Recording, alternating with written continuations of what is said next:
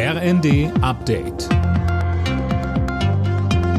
Stündlich neu. Auf den Punkt informiert. Ich bin Anna Löwer.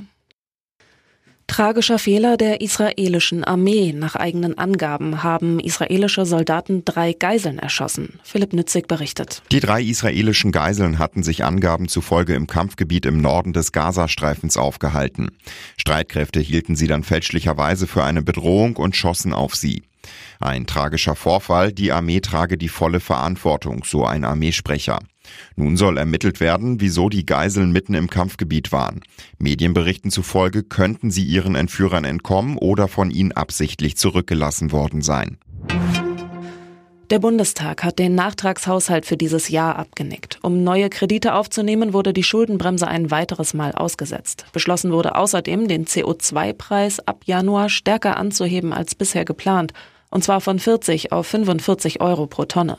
Heizen und Tanken wird dadurch teurer. Lorenz Bücklein von der Verbraucherzentrale sagte uns. Die Einnahmen, die durch einen höheren CO2-Preis dann in den Haushalt gespült werden, werden natürlich dafür genutzt, dass dann eventuell weitere Vorhaben für den Umbau der Wirtschaft Richtung klimaneutral, aber natürlich auch perspektivisch für die Entlastung der Bürgerinnen und Bürger genutzt wird.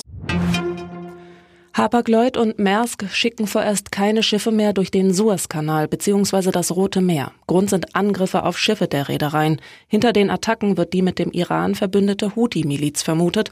Die hatte gedroht, Schiffe an der Durchfahrt von und nach Israel zu hindern. Im Freitagsspiel der ersten Fußball-Bundesliga gab es einen Unentschieden. Borussia Mönchengladbach und Werder Bremen trennten sich 2 zu 2. Alle Nachrichten auf rnd.de